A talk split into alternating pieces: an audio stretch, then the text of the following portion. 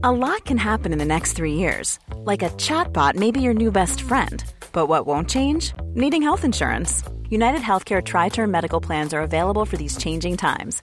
Underwritten by Golden Rule Insurance Company, they offer budget friendly, flexible coverage for people who are in between jobs or missed open enrollment. The plans last nearly three years in some states, with access to a nationwide network of doctors and hospitals. So, for whatever tomorrow brings, United Healthcare Tri Term Medical Plans may be for you. Learn more at uh1.com. noticias. ¿Qué tal? ¿Cómo le va? Buenas tardes. Estás a punto de escuchar Yo soy Javier Alatorre. las noticias con Javier Alatorre. La vamos a pasar muy bien. Comenzamos. Entiendo que se preocupe. Esto no es cosa de juego. Esta mujer calabondo me va dragando por dentro. Mi pena no tiene fondo. Si alguien Muy bien. Es este Emanuel que está con esta canción que mm, yo no la conocía, pero que le aplaudieron mucho en Las Vegas, que se llama ¿Cómo quieren que la olvide? ¿Cómo quieren que la olvide? Bueno, saludos a Emanuel. Eh, me, me dicen que le fue muy bien allá en Las Vegas, la gente que tuvo oportunidad de irse de puente, que fueron muchos por lo que veo, ¿no? Nos dejaron aquí trabajando a todo mundo, pero pues no importa. Hay que recuperarse, pagar las tarjetas y todo ese y todo ese tema, pero lo importante es aprovechar todos los días, ¿no? Si usted tiene todavía posibilidad de estirar el verano, de estirar las vacaciones, de irse de viaje, de irse a los conciertos, de irse de compritas en, en Las Vegas, pues qué bien, ¿no? Al ratito ahí que nos cuenten. Saludos a nuestros amigos que nos sintonizan allá en Nevada, que nos sintonizan en, en los Estados Unidos. eh, y los que fueron allá a las fiestas patrias. Anita Lomelí, ¿cómo estás? Sí, está muy bien. Y verdad Miguel, que A ver. saludarlos. te quiero oímos, te que- oímos como si estuvieras en Las Vegas, lejísimos. No, no, no, ya me... Bueno, a ver, vamos a saludar primero a Miguel A ver. Aquino. Recuperamos, vamos Y, a recupe- recuperar. y recuperamos a Anita Lomelí, que ya sabe, anda como hormiguita, córrele para acá, córrele para allá. Miguelón, ¿cómo estás? Hola Javier, ¿cómo estás? Me da mucho gusto saludarte. Saludos a todos nuestros amigos. Les mando, les mando un abrazo y sobre todo a nuestros amigos en el centro del país. Bueno, pues esperemos que ya se estén recuperando un poco del susto de ayer. Oye, regresando al tema de Manuel, déjame ¿Qué? comentarte que esta Es nueva su canción, ya me dicen que es nueva. Sí, fíjate que es nueva, se estrenó hace un poquito menos de un mes, pero aquí sabes qué es lo interesante, que precisamente el día que yo la escuché venía, veníamos en el auto, venía con mi esposa y con mis hijas, y de pronto empecé a escuchar así una canción medio, medio romanticona, pero del regional mexicano, como ahora le llaman, así De un- ranchera, pues. Banda y ranchera. Y de- le decía a mi esposa, oye, ese Manuel me dice, no, no creo porque ese no es su género. Cuando ya pusimos eh, atención, bueno, pues resulta que en efecto, pues Emanuel se está estrenando, de- fíjate, después de tantos años, ese sí Pues es, hay que- ese hay un que artista, actualizarse. Se atreve a ingresar a ese género y creo que lo hace muy bien. Hay que actualizarse. A ver, a ver, ponle tantito producción. me va dragando por dentro. Mi pena no tiene fondo. Cómo salir de aquí, es que me encuentro perdido dentro de mí. Si alguien me dijera cómo sobrevivir en este mundo de Bueno, olvido. sí está, sí está bonita, ¿eh? Se presentó bonita, también sí. en Mexicali. Saludos allá en, eh, en, en Mexicali, saludos en Tijuana.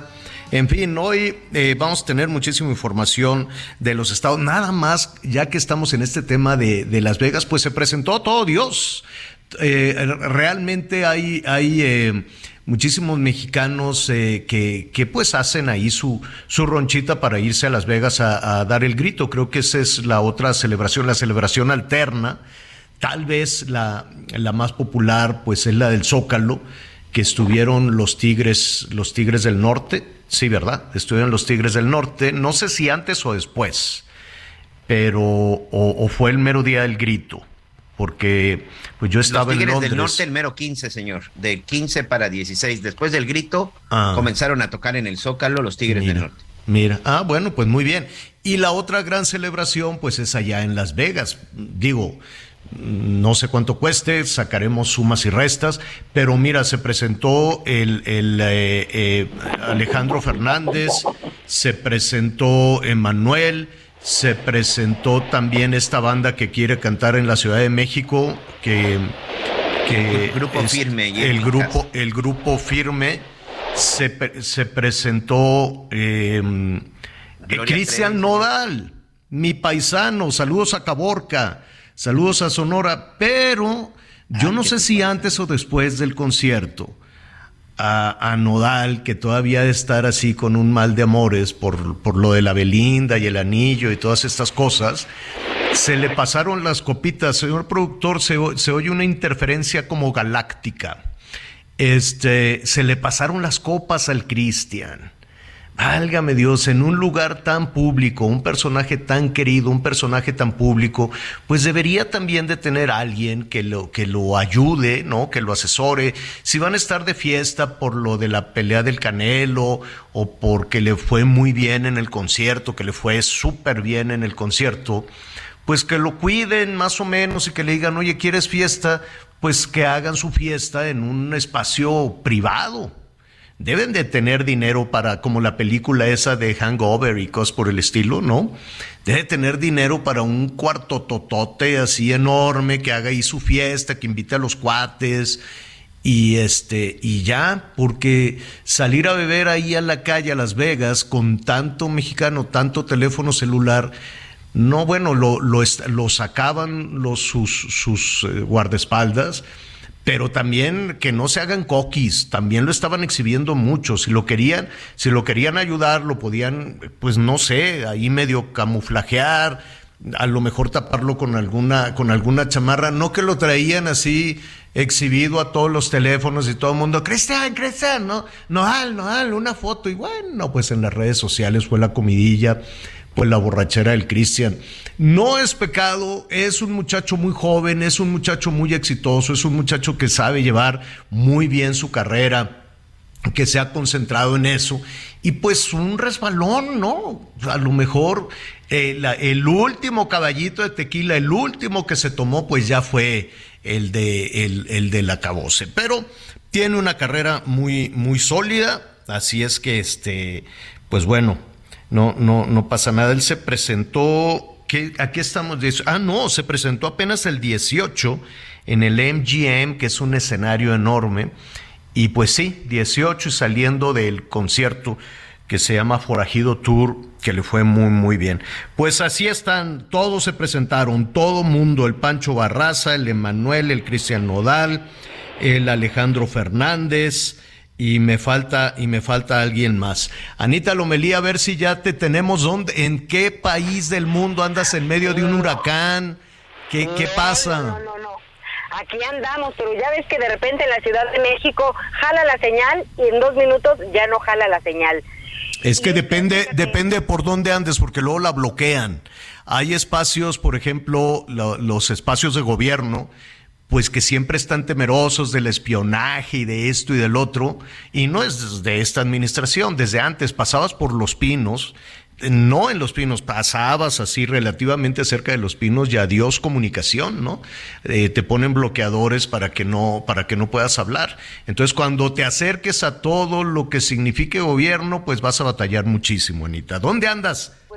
Mira, por Palacio Nacional, que ya Ah. ves que se va a llevar a cabo el encuentro del presidente Frank Walter Steinmeier, el alemán, con el presidente Andrés Manuel López Obrador, y también Marcelo, como tú, en tres minutos de Londres llegó a la capital mexicana y pues ya estará, eh, pues, acompañando al presidente para, para esta reunión que será de carácter privada hasta donde tengo entendido una parte de ella. Ya nos enteraremos de qué es. Oye, pero yo les quiero preguntar, yo los oigo a ustedes muy bien, no saben qué gusto me, me da escucharlos, porque Miguel y Javier, Javier y Miguel, no pude pegar un minuto el ojo. Puse el teléfono en el otro cuarto, decreté toda la noche que voy a descansar ya, adiós, sí, todo va a estar mejor, mi mamá, saludos a mi nieta. No, no me pude dormir toda la noche, Javier. ¿Por qué? ¿Qué, qué te mortifica? No, ¿sabes qué? Mm. Yo dije, digo, pues fue esta coincidencia de que tembló otra vez yo ya no sé si ves porque ya me está cayendo la edad de encima, pero ayer sí me asusté, Javier. Y no sabía si correr para buscar a mi mamá o correr para ver dónde estaba mi nieta o mejor me bajaba. No, no sabes qué, muy mal me porté. Me desconocí. Pero si tú te sabes todo el protocolo, ya sabes que hay que tocar, agarrar un silbato, que hay que tener todos los documentos. Tú nos has dicho cómo, cómo hacerlo. De hecho, en el programa, pues tú fuiste la encargada de decirnos, es un simulacro, caminen todos despacito, y luego que vino el de, veras te pusiste de cabeza.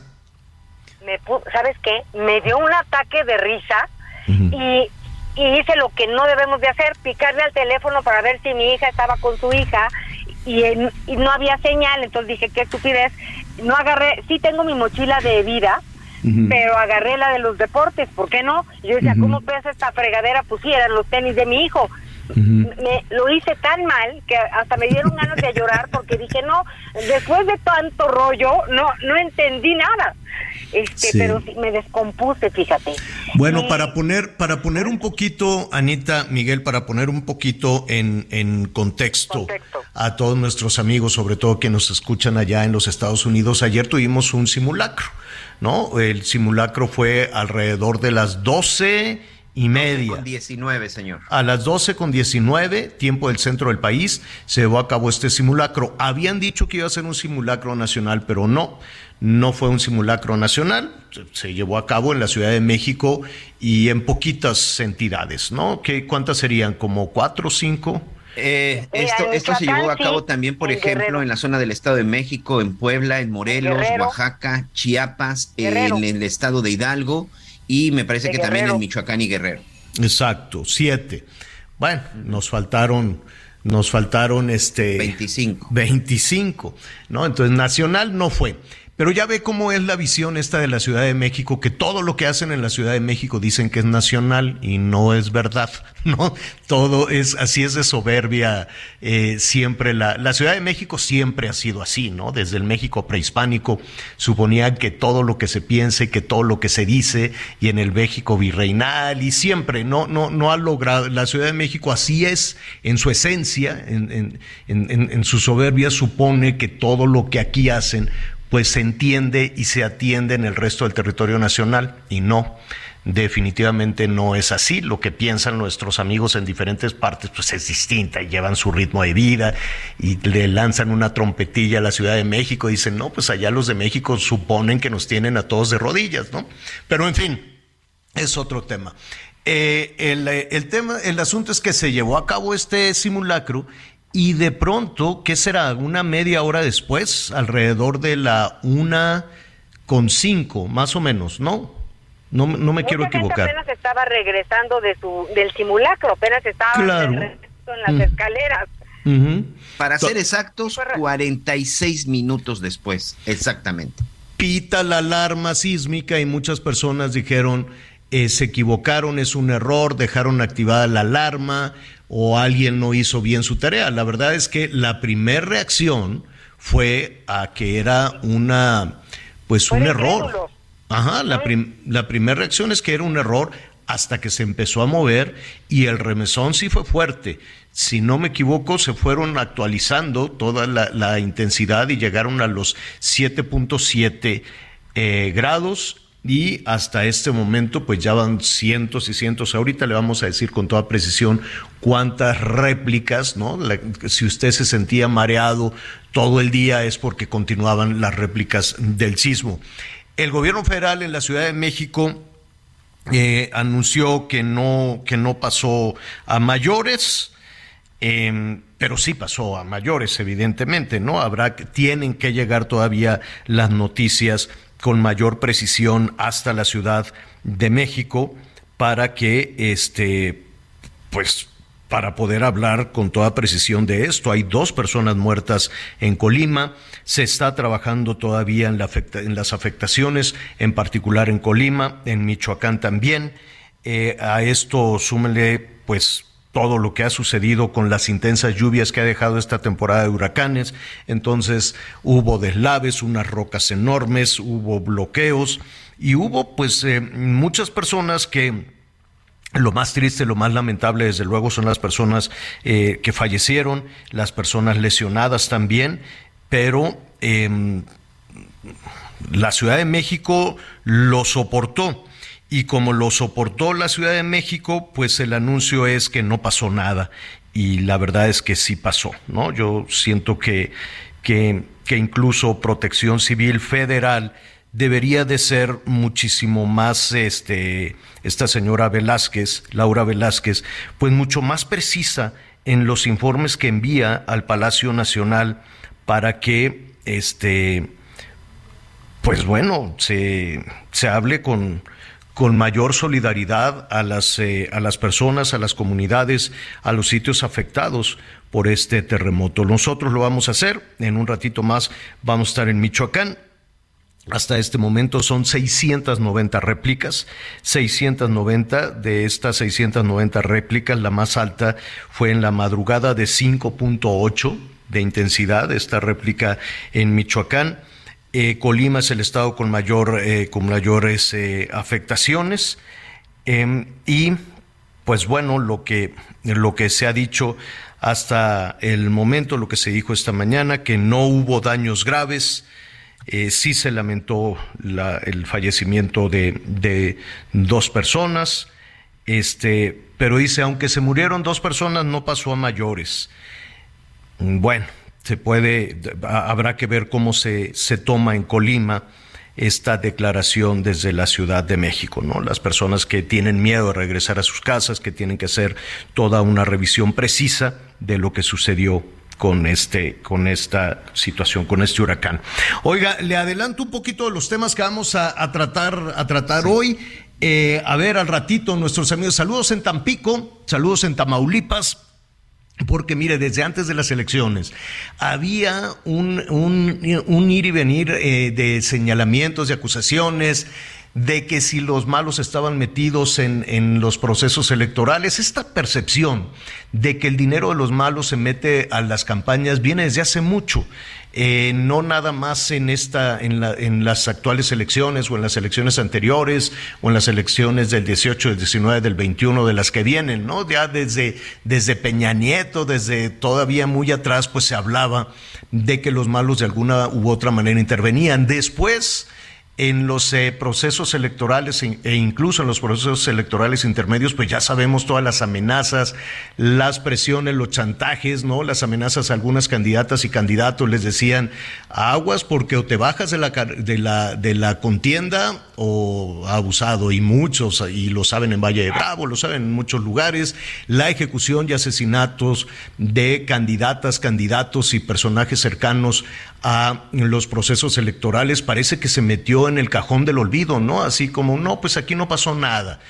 Y todos los señalamientos de que el crimen organizado mete mano, ¿no? Y define o decide eh, los resultados de los procesos electorales con presiones o con dinero o como usted quiere y mande. La percepción ahí está, las denuncias se presentan, los seguimientos se hacen con Etelec, por ejemplo, ¿no? Nuestros amigos de Etelec que, hacen este, este tipo de mediciones, se llega, se, se van haciendo las denuncias, los mismos partidos políticos, los que se atreven, pues van y denuncian las presiones, guardan silencio por miedo, evidentemente. Y después ya no sucede nada. En el caso de Tamaulipas, se estuvo insistiendo muchísimo en que había mano negra en todo ese tema y ha avanzado este tanto que se llegó incluso a filtrar una información de eh, la investigación que ha estado haciendo la Embajada de los Estados Unidos sobre este tipo de cosas, sobre este tipo de temas en México. La percepción de que el crimen organizado está detrás de los resultados de los procesos electorales no se queda únicamente en México. Evidentemente en el mundo se percibe y se adivina también de esa manera, aunque nos, eh, nos, cueste, nos cueste trabajo, nos lesiona, no nos gusta pensar que las decisiones pues la pueden tomar, eh, pues la pueden tomar unos malosos. Vamos a platicar al ratito de qué está sucediendo, qué respuesta da em, desde luego la clase política en, en eh, Tamaulipas en esta situación. Pero también, fíjese usted que de manera paralela, en el Senado, donde se está discutiendo la militarización de las calles en nuestro país, ya sabe, con todo este proceso, con toda esta sorprendente iniciativa del PRI para mantener al ejército en las calles por más tiempo y que evidentemente pues llama la sospecha, ¿no? Dicen qué manita de cochi le habrán hecho a Alito, al líder nacional del PRI, para que estuviera de rodillas ante, eh, ante Morena. Entonces, eh, la dirigencia nacional del PAN, eh, les está diciendo justo en este momento, esa información en desarrollo, le dice a los senadores del PRI que no tengan miedo, les dice, pierdan el miedo, denuncien públicamente que los estén presionando, que los estén amenazando para obligarlos a apoyar la reforma que amplía la presencia del ejército en las tareas de seguridad pública. Em, esto es lo que les está diciendo el PAN, a ver que no los amenacen.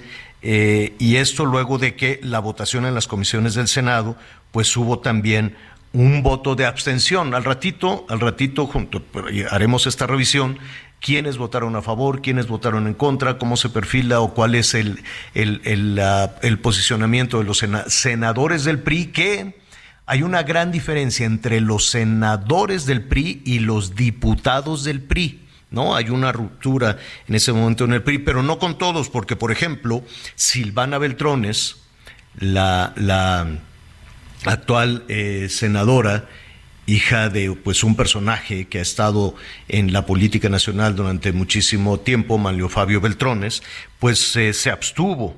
Ella se abstuvo y le dijeron, senadora, no tengas miedo si te están presionando a ti o a tu papá o algo así. Eso es lo que está sucediendo en este momento en el eh, Senado. Entonces, pues la política, las presiones, las investigaciones y ahora, también es cierto, si los personajes en el PRI no tuvieran un antecedente, no tuvieran un expediente, pues yo creo que no los podrían estar este, presionando, me imagino.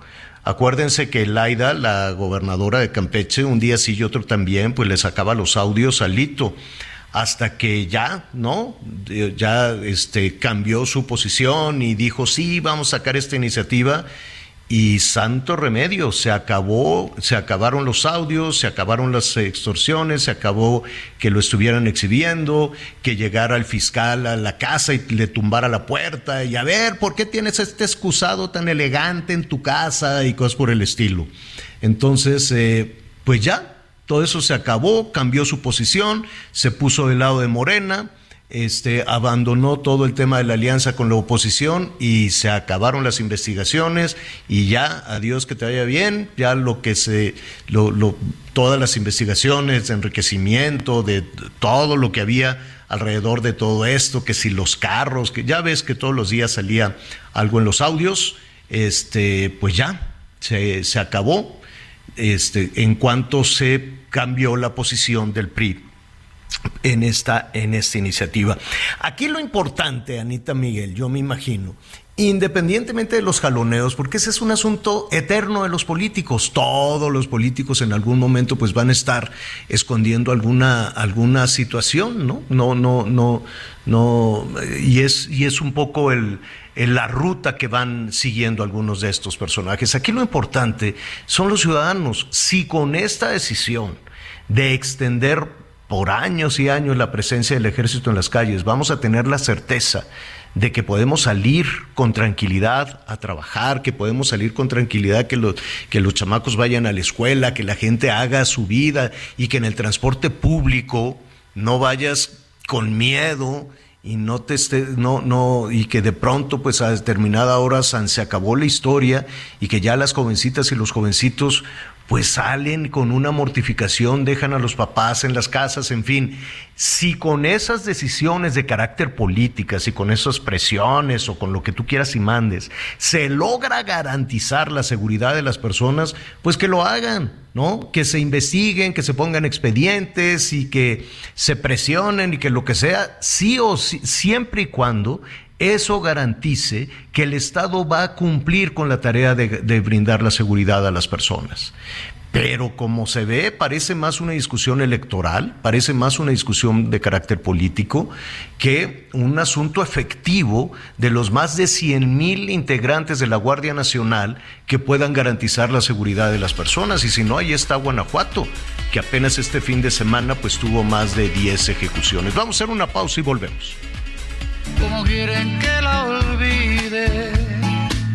Si en cualquier cosa la recuerdo, el mismo cielo con sus nubes me la dibuja en cuerpo entero, usando de pincel mis miedos. ¿Cómo quieren que la olvide? En este asunto hay dos caminos. Conéctate con Javier a través de Twitter, arroba javier-alatón. Sigue con nosotros. Volvemos con más noticias. Antes que los demás. Todavía hay más información. Continuamos. Tamaulipas es tierra de gente buena, incansable y trabajadora. Gracias a tu esfuerzo, llevamos seis años haciendo de Tamaulipas un estado seguro y próspero. Contamos con mejores espacios médicos, educativos y deportivos. Somos líderes en energías renovables, generación de empleo e inversión extranjera. Apoyamos a mujeres, empresarios, ganaderos y pescadores a crecer sus negocios. Vivimos y viajamos seguros. Te cumplimos. Ahora estamos mejor. Gobierno de Tamaulipas. Seis años viviendo mejor. Las noticias en resumen. Autoridades de Protección Civil de la Ciudad de México activaron este lunes una alerta por la caída de ceniza emitida por el volcán Popocatépetl, las cuales se dispersan al noreste. Indicó que el semáforo de alerta volcánica se mantiene en fase 2 amarillo. El Servicio Sismológico Nacional informó que hasta las 11 de la mañana de este martes, de este martes se han registrado 765 réplicas del sismo de magnitud 7.7 ocurrido en Cualcomán, Michoacán. La réplica más grande fue de magnitud 5.8 que se suscitó a las 3.17 de la madrugada ya de este miércoles, este martes, perdón.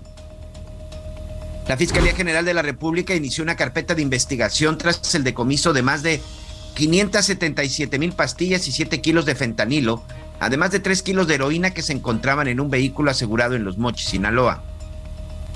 Y hoy el dólar se compra en 19 pesos con 76 centavos y se vende en 20 pesos con 28 centavos. Lo mejor de México está en Soriana. Aprovecha que el limón con semilla está a 19.80 el kilo. Sí, a solo 19.80 el kilo. Y el plátano a 9.80 el kilo. Sí, plátano a solo 9.80 el kilo. Martes y miércoles del campo de Soriana. Solo 20 y 21 de septiembre. Aplican restricciones. Bueno, una de las eh, regiones más afectadas con el sismo, potente sismo de ayer, fue Colima. Vamos a ver hasta este momento la actualización de la, de la información, lo que ha sucedido, cómo se está eh, revisando, y desde luego, pues lo más lamentable, la pérdida de vidas, de vidas por este sismo. Marta de la Torre, nuestra compañera corresponsal del Heraldo Radio en Colima. Marta, ¿cómo estás? Buenas tardes. Eh, se nos cortó la llamada, señor. Eh, ah. Todavía sigue las complicaciones allá en Colima. Sí, sí, sí. La estamos recuperando y en cuanto esté, eh, nos comunicamos con ella. Pero sigue habiendo muchos problemas, ¿eh? Porque ya lo decías tú, además de la situación del sismo, pues también la, han estado padeciendo con las cuestiones climatológicas, con el paso de, pues, de esa tormenta que se ha convertido en huracán en la zona del Pacífico. Sí, ya se disipó una hay otra que se va a internar rápidamente, es tormenta tropical, no, no, no se va a convertir en huracán, pero pues que está dejando unos aguaceros tremendos. Y vienen para el fin de semana otros dos fenómenos que se están formando en el, en el Pacífico Sur, así es que seguirá lloviendo Seguirá lloviendo con mucha intensidad. Atención, Chiapas, Guerrero, Oaxaca, esta zona, sobre todo las eh, partes de localidades más pobres, de localidades más vulnerables, que luego vienen los desastres, los deslaves y en algunas pequeñas comunidades donde pues pueden registrarse víctimas o personas que, que puedan perder el, poquito patrimonio que tienen y con mucha dificultad se, eh, se corre la información para las afectaciones. ¿Qué, qué, qué eh, está sucediendo en estos momentos en Colima y en Michoacán? Se están llevando a cabo estos censos, así le dicen, ¿no? Vamos a hacer un censo y ahí pues se les puede ir la vida porque pues llevan, mandan a la gente de la Ciudad de México que no conoce la zona, que lo hacen de manera mecánica, que van y llenan unas hojitas y ya después de que hacen el censo regresan la, información a la Ciudad de México y después de eso la, pues van ahí sistematizando toda esa información y luego le dicen si le van a ayudar o no les van a ayudar y les dicen, bueno, pues te vamos a dar tanto dinero y además te vamos a dar un paquete de electrodomésticos y a la hora de la hora no sucede nada. En algunas ocasiones sí, en algunos puntos sí. Debe de haber seguramente una discusión para decir y de dónde vamos a sacar el dinero, quién va a pagar toda esa toda esa ayuda, sí, Anita. Fíjate que hablando hablando de este tema justamente eh, en la reconstrucción en el en el sismo del 2007 empezaron a hacer el censo y al y al hablar del plan de reconstrucción, pero en el 2018, para desgracia de estas personas pues damnificadas, fue un año electoral, entonces se quedaron a la deriva. Entra el gobierno de López Obrador, checan el censo y resulta que ni el de la Ciudad de México ni el de Oaxaca, total que ningún censo embonaba con los daños y, y, pues las quejas de las personas que pues muchas perdieron su patrimonio en, en esos momentos. Entonces, lo que te puedo decir es que, bueno, por lo pronto, ellos dicen que el programa Reconstruyendo Esperanza, pues ha llevado acciones en 811 municipios en las 10 entidades afectadas y la inversión ha sido de más de 31 millones de pesos. A ver, 31, 31 millones de pesos para cuántos para para cuántos para cuántos municipios? en 811 municipios de los 10 estados afectados en aquel entonces, pero todavía no terminan con esa reconstrucción. No, pues claro, y, y, van a venir los procesos electorales y cosas por el estilo, y se va a guardar ahí en un cajón. Mira, desde el momento en que le ponen esos títulos que, que, que parecen de pues de, de, estos nombres que les ponen los, los eh, personajes que contratan para diseñar las campañas, ¿no? Estos personajes que contratan para los eslogans. ¿Cómo se llama? Construye, la reconstrucción de la esperanza de quién sabe qué. Desde el momento en que se le pone un título de esa naturaleza, ya olvídalo, ya el asunto se convierte más en un asunto electoral, en un asunto de carácter político, que un asunto real. La ayuda debería de ser desinteresada, la ayuda debería ser callada, la ayuda debería ser efectiva y no eh, subirla a un escenario de reconstrucción de los héroes que nos dieron patria para el cambio democrático de la mano del muerto. O sea, no. No, no, no, la, la, pues sí, es que les ponen unos títulos electorales y unos títulos chafísimas, porque son esos títulos que usa, que, que se les ocurren a los asesores de campaña, ¿no? No hay asesor de campaña bueno, ni siquiera los españoles, ¿no? Porque que, que bueno, llegan y cobran carísimo, porque les ponen cada nombre a las cosas, a los eslogans, y entonces lo adivinas como un acto de campaña, no como un acto solidario, o como una obligación además del Estado, porque no es dinero de ellos, es dinero de la gente para la gente.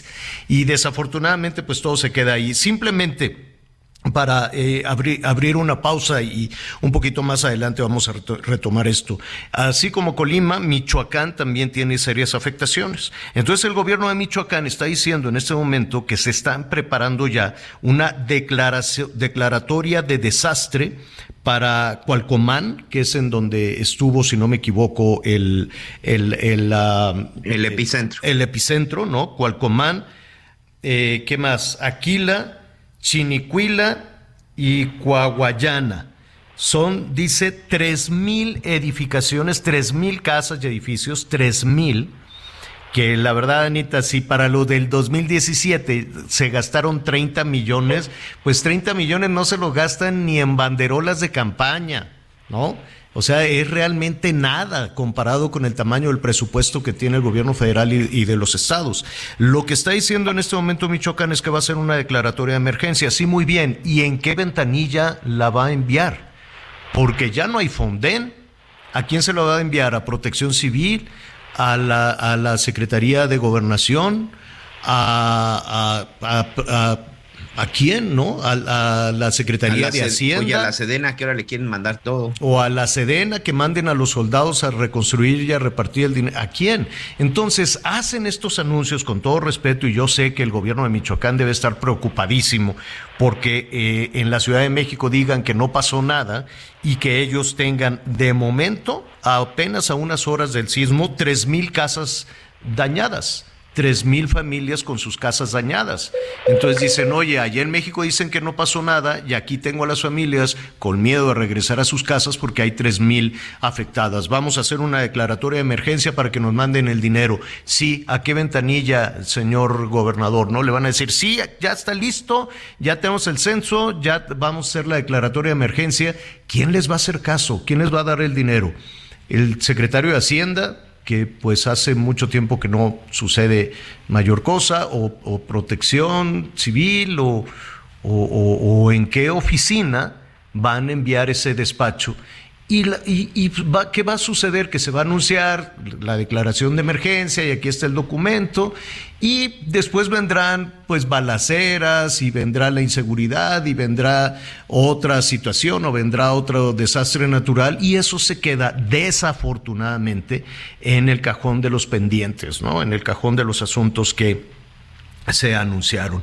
Ya estaremos en un ratito más, si las comunicaciones nos lo permiten, en Colima y en Michoacán, precisamente para atender esta situación que nos ha, eh, que, que, abre muchas, muchas interrogantes. ¿Por qué el 19 de septiembre tiembla en México? Así es sencillo, ¿no? 85, 2017, ¿no? 2022 ¿Por qué el 19 de septiembre? ¿Por qué después de, digo, hay, hay, hay, hay muchas coincidencias? A reserva de lo que de todas las especulaciones, lo que puede suceder en las calles, claro que nos sorprende, claro que abre grandes interrogantes, pero a título personal, eh, yo si no veo un, no leo, no veo y no, no, no, no vemos una, eh, una investigación verdaderamente rigurosa y científica, pues yo sigo con la eh, propuesta, con la idea de que los sismos son absolutamente impredecibles. ¿no? No es como un huracán que te va avisando. El acomodo de las placas tectónicas no te avisa hasta donde yo entiendo con lo que hemos hecho por estas coberturas, no somos científicos, pero vamos y le preguntamos a los que saben, lee el movimiento, el acomodo de las placas tectónicas, no te dice dentro de dos semanas este, habrá una fuga de energía y que por lo tanto se van a acomodar la de Cocos con la Continental. Quiero suponer que no, pero vamos a preguntarles a los especialistas.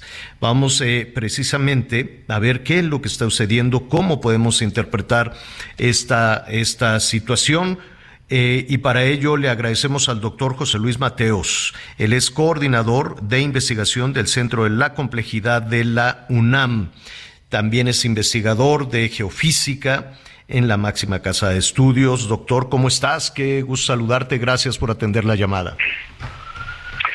¿Qué tal? ¿Qué tal? Un gusto estar eh, contigo y con tu auditorio. Gracias, José Luis. ¿Cómo debemos interpretar esta situación?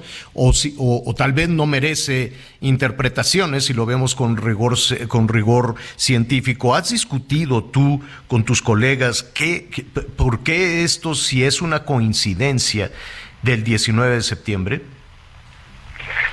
Pues eh, sí, se trata de una de una coincidencia pues muy, marcada que llama poderosamente la atención, pero es una coincidencia y eh, no hay ninguna correlación entre el calendario, lo que pasa en eh, los diferentes días del año, a lo que pasa a, abajo de la tierra, como bien decías, en la dinámica de las placas tectónicas a 20 o 30 kilómetros de profundidad. Son eventos pues muy, muy independientes. Y entonces no deja de ser eh, una coincidencia. Y, como tal pues la abordamos probabilísticamente. Y pues no hay digamos ninguna ley que prohíba que después del 2017 ya no puede temblar el 19 entonces es igual de probable el 19 de septiembre que cualquier otro día del año y pues de repente puede ocurrir de nuevo eh, lo que pasó ayer que tiembla ese mismo ese mismo día. Y hay una coincidencia entre eh, pues los expertos la gente que se dedica a la geofísica a la sismología y el mismo servicio sismológico nacional pues coincide con esa apreciación de que es una coincidencia de la misma forma que puede ser que alguien pues gane dos veces la lotería y muchos otros nunca ganan. Entonces, se maneja probabilísticamente y bueno, así es, eh, es como se, se entiende. Con una probabilidad, pues eh, me, me, quiero imaginar eh, mínima, ¿no? De 0.00 no sé cuánto para, para que este tipo de, de cuestiones sucedan. Eh, te, te, voy a hacer una pregunta que puede sonar un tanto, un tanto cándida. Estamos, desde luego, en México, un territorio de alta sismicidad, tiembla todos los días, eh, pero de, con, una, con una intensidad tal vez imperceptible. Eh, ¿Por qué se mueven las placas? ¿Por, por, ¿Por, qué se registran estos sismos en nuestro país? Sí, mira, la, la es muy importante, pues sí, entender eso es muy interesante. Yo creo que estos eventos que nos van a seguir impactando es una oportunidad para que para que todos nos acerquemos más a, a desarrollar nuestra curiosidad y contestando preguntas. Hay mucha información. Yo creo que los sismos son un fenómeno no solo muy interesantes, sino que impactan nuestra vida y son justamente para aclarar cómo funcionan. Yo creo que es una buena oportunidad para, para hablar de ciencia, para hablar de matemáticas. Uh -huh. eh, la, la, Tierra es, digamos, como una, una gran esfera y tiene una corteza muy delgadita en comparación con el resto. Y, eh, y esa corteza, digamos, no es pareja, sino que está formada como por fragmentos, como si fuera un rompecabezas esférico. Entonces hay piezas de rompecabezas grandes y otras chiquitas. Como las placas óseas del, del cráneo, por ejemplo, ¿no? Vamos a imaginarlo así. Algo, algo así. Uh -huh. Por ejemplo, eh, hay placas, por ejemplo, en el caso de México, hay la placa norteamericana que, que incluye pues todo, prácticamente todo México, Estados Unidos, Canadá y parte del Océano Atlántico Norte. Y luego hay unas placas más chiquitas que son del tamaño de, por ejemplo, del estado de Guerrero, Oaxaca, y que, eh, por ejemplo, la placa de Cocos, la famosa placa de Cocos, son fragmentos más chiquitos, como ese rompecabezas y esos más chiquitas. Y todas esas están como flotando en una cosa que le llamamos magma, que es como roca derretida como la lava que sale de los volcanes. De hecho, de ahí viene esa lava. Uh -huh. Entonces, esa magma es roca derretida, se mueve muy lento y al moverse está moviendo esas, esos pedacitos de rompecabezas en la superficie y a veces se atoran, se deslizan unos sobre otros y como están atorados, de repente se desatoran en forma repentina y generan ondas elásticas, ondas eh, sísmicas que llegan a la superficie y eso es lo que sentimos y es lo que hace que se muevan los edificios y genere daño. Así es. Anita Lomelí te quiero preguntar, Anita. Javier. Eh, doctor, eh, doctor, doctor, ya que estoy. Sí, sí, te escuchamos gracias. fatal, pero ahí estás, Anita, adelante. Aquí estoy, gracias, gracias. Mil disculpas con estas comunicaciones. Oiga, doctor José Luis, escucho eh, la forma científica en la que nos explica esta circunstancia. Yo quisiera escuchar la respuesta de un eh, investigador especialista como usted en el sentido de, pues nosotros siempre decimos esto, las casualidades no existen, hay causalidades. Eso es por un lado. Y por el otro lado, pues gente muy preparada, eh, aparentemente, también ayer en redes sociales decían, miren, tanto hablamos de simulacro que por eso nos tiembla, entonces mejor no hay que hacer nada para para alejarnos de estas no, malas vibraciones. No, no, ¿Cuál sería su respuesta? Pues eso se ha mencionado mucho, pero pues no hay una relación eh, causal, digamos. Diga, es un fenómeno de otro estilo, tiene que ver con la naturaleza humana y como tenemos una afectación muy grande y los sismos les tenemos mucho respeto, generan mucho daño, generan una una una digamos una tensión colectiva y una digamos pues un respeto y un miedo colectivo uh -huh. cuando recordamos fechas como el 19 de septiembre que había ocurrido en dos ocasiones anteriores pues esos días hacemos simulacros entonces digamos millones de personas estamos en esa como sintonía uh -huh. pensando o hablando de ese mismo tema Sin embargo, esa, esa digamos, esa pues, dinámica colectiva humana, pues no, no alcanza a influir directamente a qué pasa a 20 o 30 kilómetros de profundidad. Son no coincidencias, están relacionadas con algo que ocurre, que son los terremotos, en particular esos días que recordamos, como el 19 de septiembre, y, eh, y se generan ambos fenómenos. Pero eh, pues uno no causa el otro. Una, digamos, esa, ese sentimiento o esa vibra o esa, como dice la gente, pues no, no es lo que genere y ocurra de nueva cuenta un sismo como el de allá. Así es, definitivamente. Eh, te robamos un, un, un, minuto más, doctor. Eh, ¿Tiene alguna relación la actividad que, eh, que, incluso ayer mostró el Popocatépetl del volcán de fuego, el volcán de fuego allá en Colima?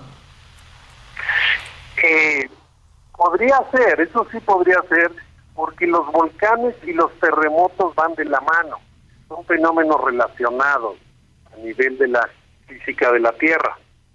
Es decir, eh, las placas tectónicas cuando van entrando, penetrando unas sobre otras, se derriten, forman el magma que es roca derretida, y esa, por la presión de la tierra, sube y sube esa, ese, ese magma, y finalmente sale y forma un volcán. Y la lava que sale de los volcanes es un magma provocado por las placas tectónicas que producen sismos. Entonces los sismos y los volcanes son, digamos, están, están muy relacionados. Claro. Los países como México, donde hay terremotos, también hay volcanes, como Japón, Italia y muchos otros países. Uh -huh. Y mira que tenemos volcanes. Si se induzca alguna actividad, Exacto. el no, no está descartado porque hay una relación y son cosas, por un lado están los sismólogos, por otro lado los vulcanólogos, pero son fenómenos pues, eh, muy cercanos, son eh, primos hermanos. Así es, y tenemos una faja volcánica extraordinaria. La verdad es que también hay que ver la cara positiva de todo eso. Y un territorio de altísima sismicidad, ¿no? Por eh, la, la eh, precisamente el constante movimiento eh, de las placas en nuestro territorio. Lo único, pues, yo quiero suponer que nos queda es entender entender la naturaleza, acercarnos eh, a ustedes y entender que es fascinante, ¿no? No acercarse con temor y con miedo a los sismos y a los volcanes, sino con muchísima curiosidad para saber qué hacer ante estas situaciones. No, no, no sé si coincides conmigo, José Luis. Así es, yo creo que de nueva cuenta, pues de la naturaleza y, y hay muchos fenómenos y tenemos que vivir con ellos.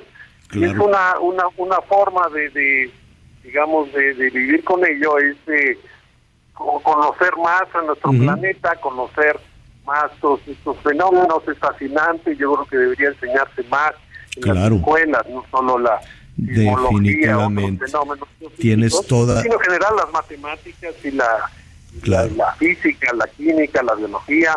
Uh -huh. Y por ejemplo, la teoría de probabilidades es una cosa muy divertida para explorar claro. las matemáticas. Claro, de, totalmente, y te hace un pensamiento lógico este, fascinante. Entonces, en lugar de estar planteando temas de, de ideología, pues planteemos temas eh, científicos que son mucho más enriquecedores, desde luego, ¿no? Y esto, sí, pues, la ya, ciencia es ¿no? lo que cambia el mundo y es lo que hacen los países eh, desarrollados. Definitivamente. Es, es, esa, esa fórmula ya sabes cuál es y genera una curiosidad extraordinaria en las niñas y los niños, ¿no? Y eso es lo que hace Exacto. falta, tener una curiosidad insaciable a partir de, de, cualquier punto. José Luis, te agradezco mucho y si nos permite, nos gustaría seguir repasando contigo muchos temas que tienen que ver con la, la manera de acercarnos justo a la ciencia, a la curiosidad y a los fenómenos naturales que tenemos tantos en nuestro país. Así es, pues sería un gusto y cuenten conmigo y estamos en contacto, desde luego, Javier. Te agradecemos muchísimo. Es el doctor José Luis Mateos Trigos, coordinador de investigación del Centro de Complejidad de la UNAM. Muchísimas gracias, José Luis. Muy buenas tardes. Gracias a ti, saludos. No hay nada más valioso que ser curioso para un niño y para una niña, ¿eh? sobre todo cuando decíamos no hay nada, no hay mejor oportunidad para un padre de familia que darse cuenta, una, una, jefa, un jefe de familia, que los niños están aburridos. No, lo, no les eh, dé algo para que se entretengan, déjenlos que se aburran y el aburrimiento les va a despertar curiosidad sobre muchísimos otros temas. Vamos a hacer una pausa y volvemos. Voy a ser el que siempre te amarre el zapato, el que cuide de ti cada paso el que ponga sabor a tus labios. Silbaré la canción del recuerdo en el día y en la noche te haré manzanilla para verte dormida en mi piel. Conéctate con Miguel Aquino a través de Twitter, arroba Miguel Aquino. Toda la información antes que los demás. Ya volvemos. Todavía hay más información. Continuamos.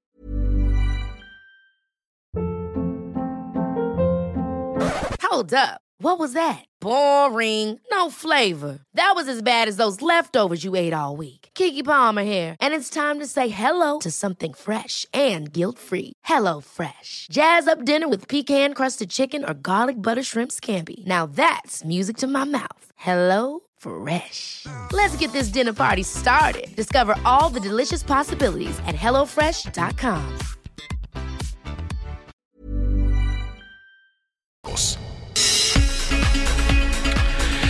Bueno, eh, muy bien, antes de, de, continuar, ya le adelantamos también, atención a nuestros amigos que nos escuchan allá en Tamaulipas, toda esta situación que tiene que ver con, con los malosos y la política en nuestro país. Nada más un, un, un adelantito también de lo que de lo que quisiera platicarle en un, en un ratito y una recomendación para el fin de semana. Yo sé que apenas, apenas vamos en, ¿qué día es hoy? Es que a mí los días, hoy es martes es que entre aviones, vuelos y hace 12 días que arrancamos con una transmisión, entonces pues no hemos parado, pero este fin de semana me voy a dar vuelo. ¿Y sabe con qué me voy a dar vuelo? Con una película que de Vittorio de Sica, eh, pues no sé cuántos años tenga esa película, pero pues unos 50, 50, 60, no sé.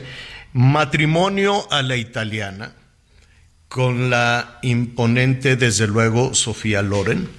Eh, se la va a pasar muy bien, no sé cuántas veces le he visto. Este, Marcello Mastroniani hicieron una pareja espléndida, ¿no? Y siempre se decían, eh, ustedes se gustan. Y ellos decían, no, no, no, para nada. Somos eh, compañeros actores, amigos. Los hijos de, eh, un hijo de ella y una hija de, de él, pues sí medio que salían, pero pues no, no, no pasó nada y ella con Carlo Ponti pues hizo un matrimonio eh, duradero, largo, pero bueno, independientemente de eso, una belleza extraordinaria, una gran actriz, un personaje fabuloso que hoy está de fiesta y va a ser un fiestón loco a los 88 años, ojalá nos invite, este, extraordinaria. Hablaremos un poquito de ella un, poco más, eh, más adelante, desde luego, por, por todo lo que significa, ¿no? Que surja una mujer como esta y se rompe el molde y desde luego hay muchas que después la van, la van este, siguiendo. Bellísima eh, y, una, y una mujer que llevó además en medio de todas esas turbulentas e historias alrededor de su vida, de una adolescente reina de belleza, en fin, pero pues eh, avanzó y además se conectó con, con el mundo definitivamente. Sí, sí, usted, hay muchos títulos, pero eh, se la va a pasar muy bien con esta comedia, Segunda Guerra Mundial, esta historia truculenta, matrimonio a la italiana. Y eh, al ratito vamos a, retomar un poquito más de este gran, gran personaje que va a celebrar a gusto. Eh, nada de andar con flaquez, de, de, de, esquelética. Hay una frase de ella monumental que dice, a mí me gusta, yo prefiero comer espagueti y vino que ser talla cero. Definitivamente, y con eso, pues lo dijo todo. Javier Lozano, exsecretario de Trabajo, politólogo, un apasionado de la, de, de la música, de la literatura y seguramente del cine. Pues en una próxima ocasión me gustaría que reconstruir junto contigo la, la, a, a este personaje, Sofía Loren, ¿no? Estoy deleitado de escuchar un Tocayo. Muy buenas tardes a a toda la audiencia. Sobre la gran Sofía Loren, qué personalidad, qué manera de actuar, verdaderamente todo un icono de la cinematografía universal. ¿eh? Sí, bellísima y creo que tienes toda la razón en la descripción que acabas de hacer. Y, y, al 100%. Y además el talento para construir una, una carrera, ¿no? En ese, en ese momento y bueno, con todo, con, con todo en contra y cómo de la adversidad puedes este, sacar muchas cosas adelante. Ya, ya lo platicaremos. Tocayo, qué gusto saludarte. Digo, hoy te estamos buscando, hoy te estamos buscando porque yo sé, a través de las redes sociales, a través de las conversaciones que hemos tenido, tú en su momento has alertado no sé si esa sea la palabra correcta, alertar o denunciar sobre algunas situaciones pues un tanto oscuras alrededor de los procesos electorales, en particular Tamaulipas. Así es, tanto alerta como denuncia, las dos cosas. ¿Qué fue? Ponnos en, Ponnos en contexto.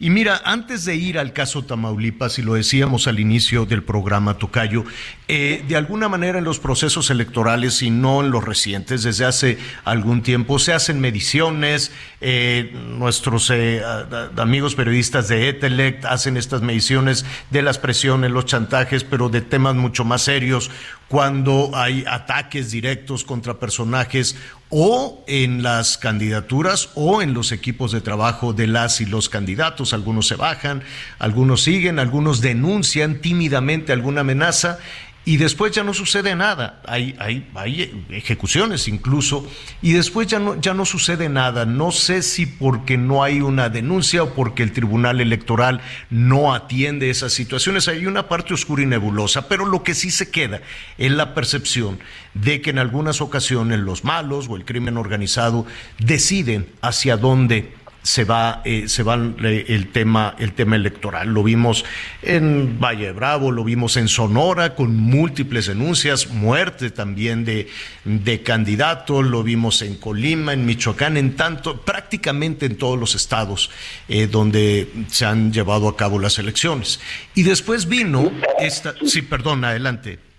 No, no, no, no, no. continúa, continúa, porque está muy bien tu argumentación. No, no, y, y en medio de todo esto, te escuchábamos hacer estas alertas sobre Tamaulipas. Fíjate que lo que dices es, es un muy buen recuento, porque no es el caso específico de Tamaulipas únicamente. Lo que hemos visto en los últimos años, y particularmente desde la llegada de esta administración, es no solamente un coqueteo abierto con el crimen organizado, sino la permisividad que se ha dado a este de participar en los procesos electorales, en un ganar-ganar entre ellos, supuestamente, porque le dice el régimen al crimen organizado, ayúdame a ganar las elecciones y luego yo contigo, pues me voy de puros abrazos y no balazos. ¿En serio pues, ese, ese señalamiento, Javier? Es que es lo que está pasando, o tienes alguna duda, tú mismo acabas de mencionar todos los estados del Pacífico, que, tuvieron elecciones y en las cuales sí hubo denuncias, claro que las hubo. El caso de Michoacán, el caso de señor Aureliales, cómo lo documentó absolutamente todo. Y efectivamente no termina por pasar nada, porque tienes dos instrumentos jurídicos a los cuales puedes y debes recurrir. La autoridad electoral, por un lado, y por otro lado también la autoridad ministerial o la comisión de delitos. El problema es que en el Tribunal Electoral y el Poder Judicial de la Federación no se animan a, tomar cartas en el asunto y en definitiva para evitar que esto ya se convierta en un modo operandi en nuestro país. El riesgo de que en el 24 eh, sea el crimen organizado el que ponga al candidato, el que influya determinantemente en quién va a ser candidato, no solamente para la presidencia de la República, diputaciones federales, senadurías, las gubernaturas que estarán en juego, alcaldías, etcétera, es muy apetecible, sobre todo si ven que es de una gran rentabilidad, porque no les pasa nada, porque una vez que ellos apoyan, apoyan con dinero sucio, apoyan con operativos, apoyan obstruyendo el acceso de los ciudadanos a poder esto depositar su voto en las urnas, apoyan el, traslado de las boletas. Y ya que hicieron todo eso, que insisto, sobre todo por un financiamiento proveniente de, pues, de conductas totalmente ilícitas, Entonces ya después ellos se convierten en dueños de la plaza para efectos de extorsión, cobro de derecho de piso, secuestro y todo lo demás. Y entonces te encuentras con que tienes dos autoridades, una formal y una de facto. La formal es el gobernador al que le ayudaste a llegar y la de facto es el poder que tienen ellos que prácticamente ejercen lo que hace todo Estado, que es la seguridad pública y cobrar impuestos. En el caso de Tamaulipas, en el caso de Tamaulipas, Tocayo se, se, se filtró y lo conocimos también a través de, de eh, la columna de Héctor de Mauleón. Em, pues, se, se filtró una eh, pues una, investigación que presuntamente estaría llevando a cabo la Embajada de los Estados Unidos respecto a la, a la situación eh, o a un, un, financiamiento ilícito, si así se le puede decir, para la campaña al gobierno del estado de Tamaulipas. El hoy gobernador electo, pues estuve escuchando, negó todos los cargos, dijo no, eso no es verdad y además acusó de injerencista al gobierno de los Estados Unidos. Pues no es que sea injerencista, estás hablando de un Estado fronterizo de la mayor importancia y relevancia para los Estados Unidos, no solo en la parte comercial, sino en la seguridad nacional de ese país. Por eso, estos dos cables que envía Ken Salazar, uno el 14 de marzo y otro el 30 de marzo, lo está haciendo llegar nada menos y nada más que a la DEA, al Departamento del Tesoro, al Departamento de Justicia y al Homeland Security.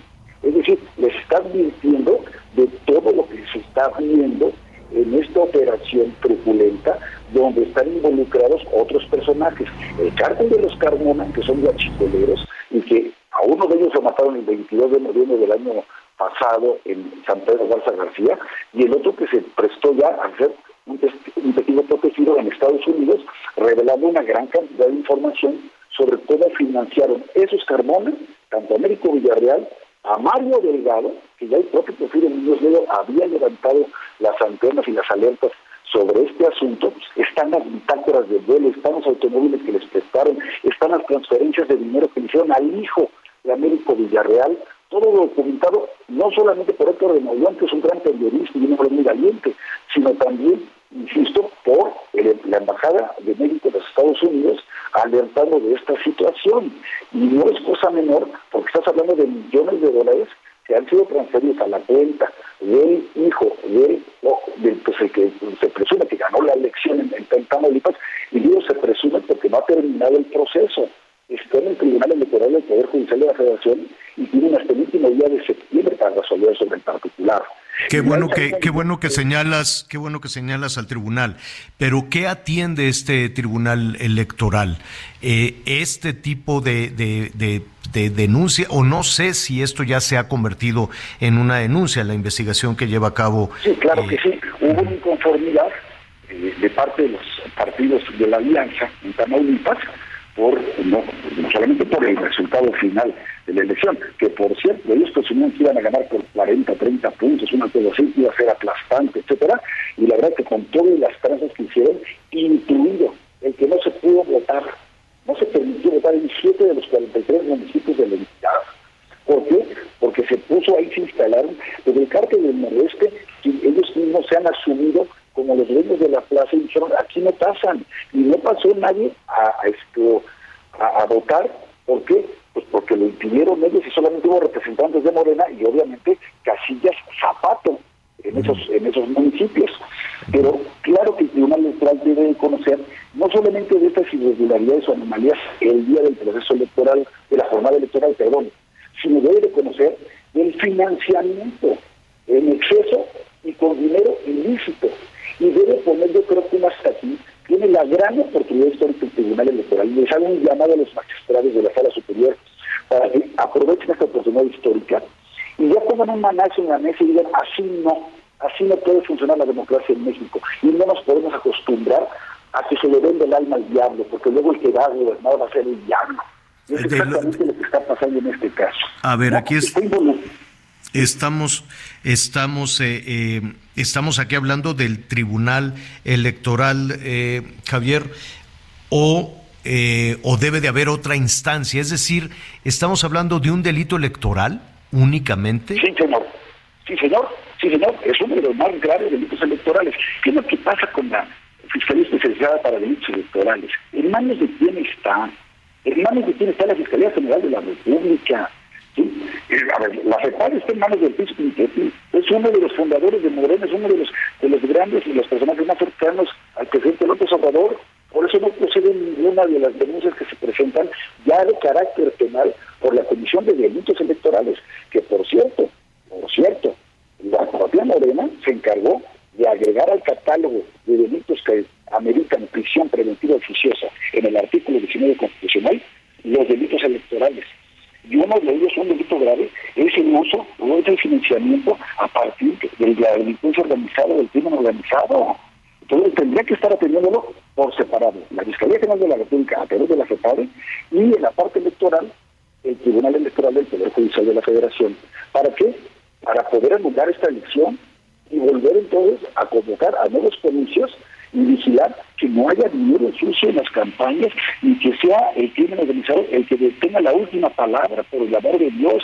Es gravísimo lo que estamos viendo, es gravísimo lo que estamos viviendo y estoy viendo la respuesta de Américo Villarreal dice, niego categóricamente, niego categóricamente, pero están las fichas de depósito, están todos los cables, están los documentos, están las fotografías. Acabo de subir un tuit, Tocayo, lo puedes ver, ¿eh? subir prácticamente, en el que estoy poniendo cómo está una un tweet que había puesto el senador José Narro, que anda muy indignado porque se le está involucrando en el tema de Jerry, este señor Gerardo Teodoro Vázquez Barrera, y de los dos marinos que le prestaron como guardaespaldas, como escoltas. ¿Nos, ¿nos puedes explicar en qué punto, en qué, en, en, en dónde embona esta pieza del senador y los marinos en esta, en, en esta investigación?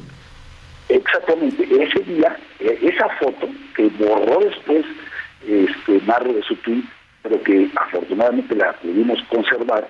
En esta foto aparecen alegremente conviviendo en una cena y no es dice Américo Villarreal, fue una foto circunstancial.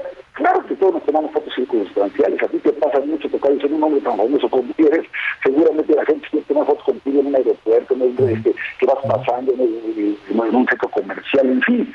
Bueno, eso es una foto circunstancial, pero no una foto sentados en un restaurante comiendo y chupando, como si fueran los grandes clases, y esa fue la última vez que se le dio al viernes, y esa fue la última vez que se le dio a los dos marinos, que por cierto se los facilita la alcaldesa de Acapulco, al senador Marro Céspedes.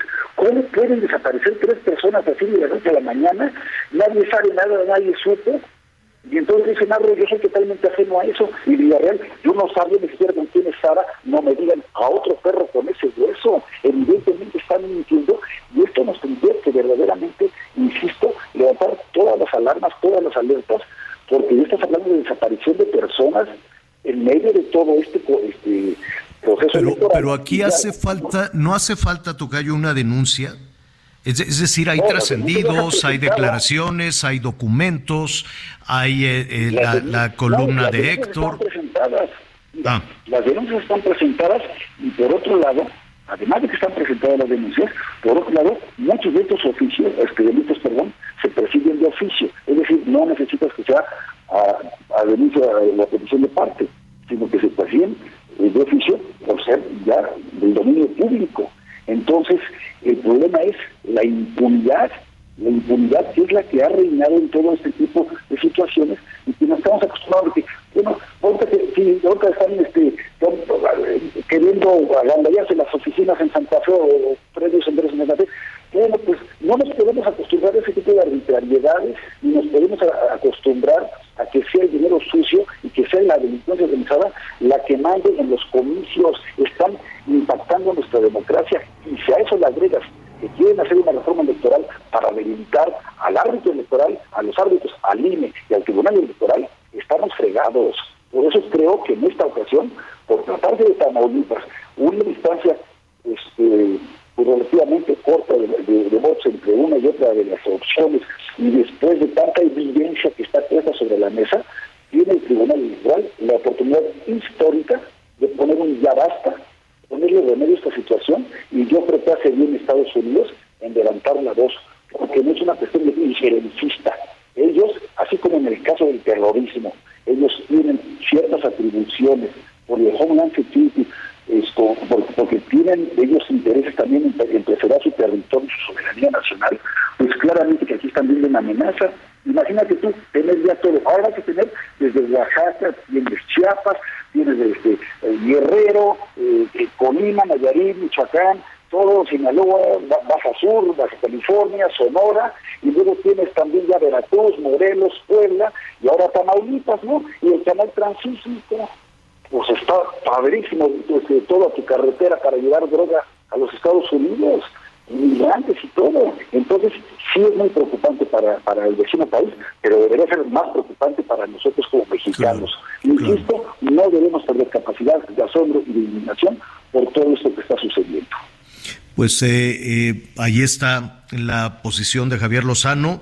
Estaba titulando aquí un, un poco tocayo porque estoy buscando ya hay una posición eh, de algunos voceros del Partido Acción Nacional que están pidiendo precisamente que se haga así. Marcos Aguilar.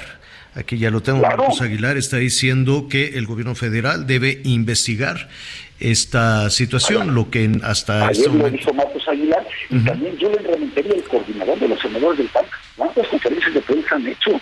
Diciendo, por favor, ya presentamos las denuncias, investiguen, actúen, hagan algo. ¿no? Esto va mucho más allá de, de una mera contienda político-electoral. Insisto, aquí lo que nos da de verdad es ya un tema de seguridad nacional. No estén jugando al valiente con, con la delincuencia organizada de verdad ellos, bueno, eso es, un, doble despropósito. Por un lado, lo que está cediendo de, territorio y de actividades físicas al crimen organizado, y por otro lado, cómo estás empoderando las Fuerzas Armadas para meterse ya tareas que no tienen nada que ver con la disciplina militar, en contradicción del artículo 129 de la propia Constitución. Entonces, aguas con estar jugando, jugando con fuego porque verdaderamente puede ser una situación incontrolable. Que conste que lo estamos advirtiendo a tiempo. Javier Lozano, te agradezco, te agradezco muchísimo. Te presenté pues con muchas de las eh, responsabilidades que has tenido en tus manos, además como un analista político. Le agrego como aspirante al gobierno de Puebla. Es correcto, sí, es correcto. Bueno, eh, pues. Eh, también tenemos que ver qué va a pasar con la alianza. Porque siendo realistas, sí necesitamos esa alianza para seguir adelante. Morena trae hay mucho poder y van ganando, van ganando espacios y van ganando cada vez más posiciones. Entonces, hasta cuando llegue el 24, vamos a saber qué pasa también el 23 con el Estado de México.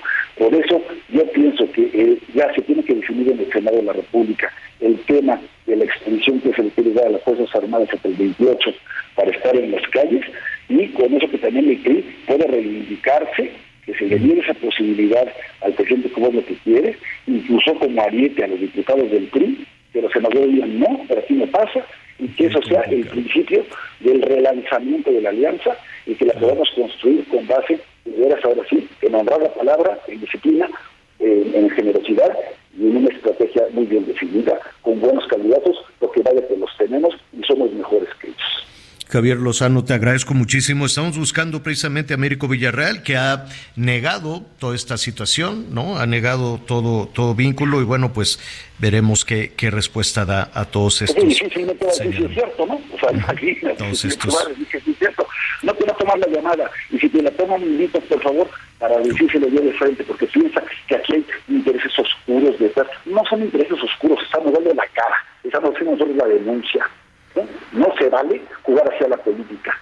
No se vale andar así jugando con la voluntad de Y sobre todo después de la vuelta que se le ha dado a Tamaulipas en seis años, con un muy buen gobierno, es nada más cómo verdaderamente acabaron con un problema de inseguridad como el que se tenía y cómo revivieron la economía y la generación de empleo y energías renovables, etcétera, para que llegue ahora esta miseria a gobernar Tamaulipas y encima con dinero sucio y de la mano de, de, de los guachicoleros, nomás no, no puede ser que no te den aguacate ni huevo estrellado en la comida, tu callo no te vaya a hacer daño.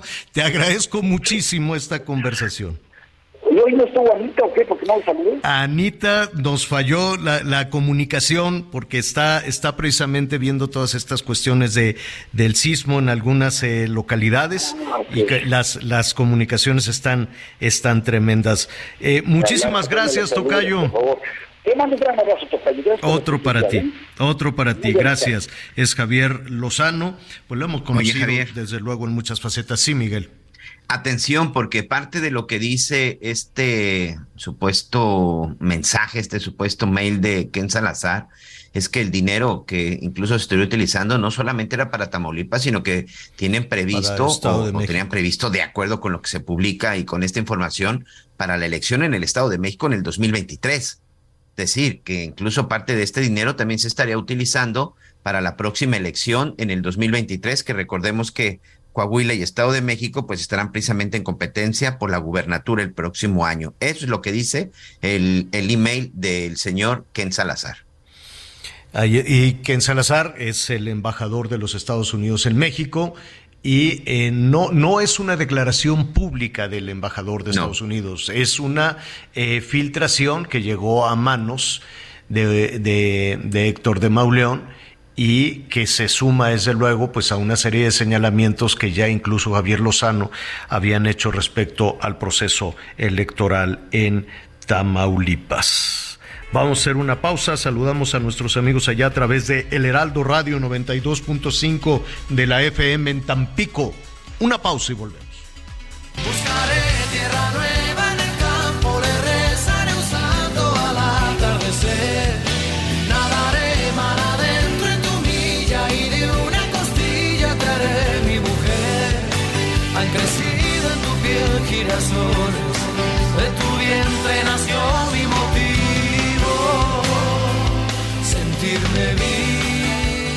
Conéctate con Ana María a través de Twitter, arroba Anita Lomelí. Sigue con nosotros. Volvemos con más noticias. Antes que los demás. Todavía hay más información. Continuamos. En Soriana encuentras la mayor calidad. Lleva pollo entero fresco a 37.90 el kilo. Sí, a solo 37.90 el kilo. Y carne molida de res 80-20 a 86.90 el kilo. Sí, a solo 86.90 el kilo. Soriana, la de todos los mexicanos. A septiembre 21. Aplican restricciones.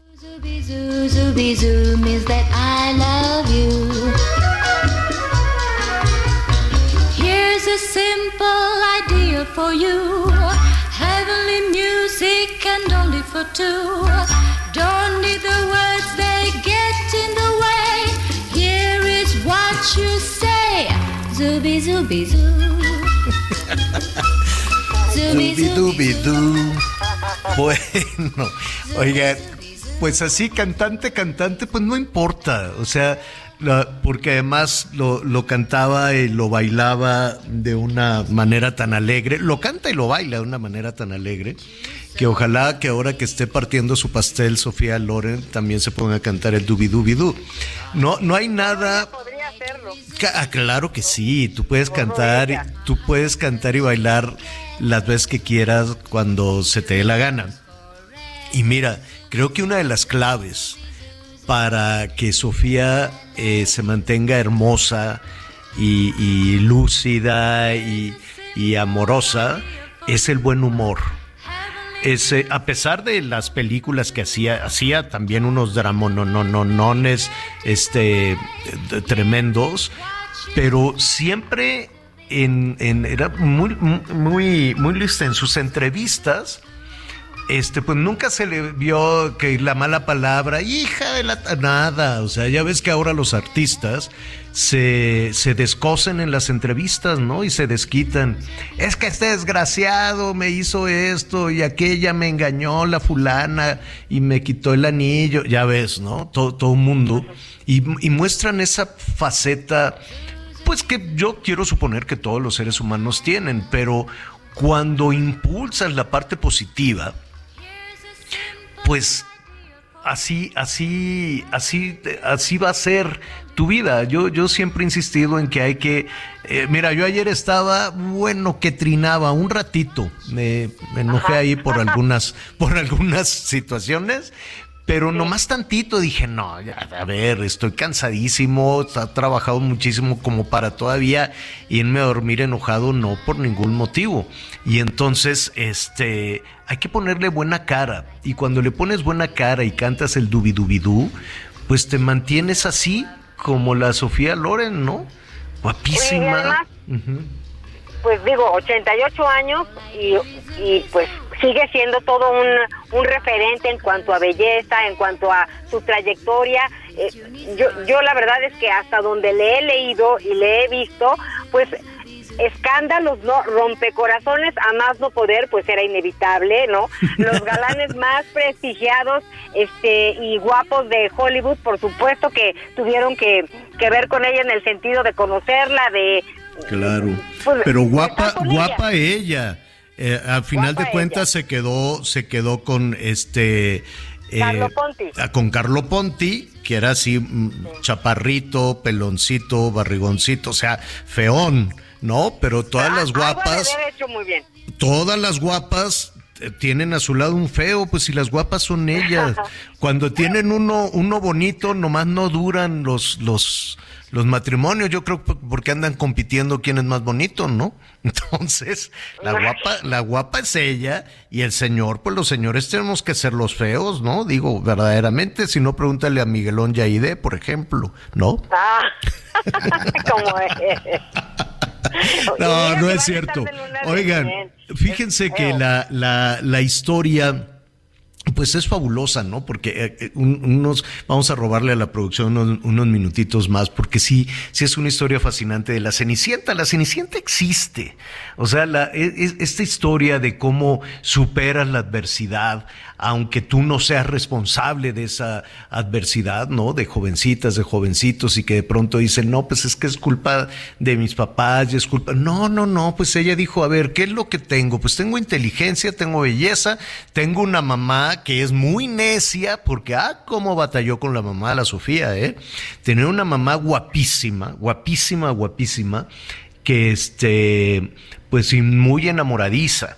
Y entonces ella pues no, no, no, no tenía mucho oficio, sabía tocar el piano, entonces pues daba clases de piano y se quería buscar un marido rico, honestamente.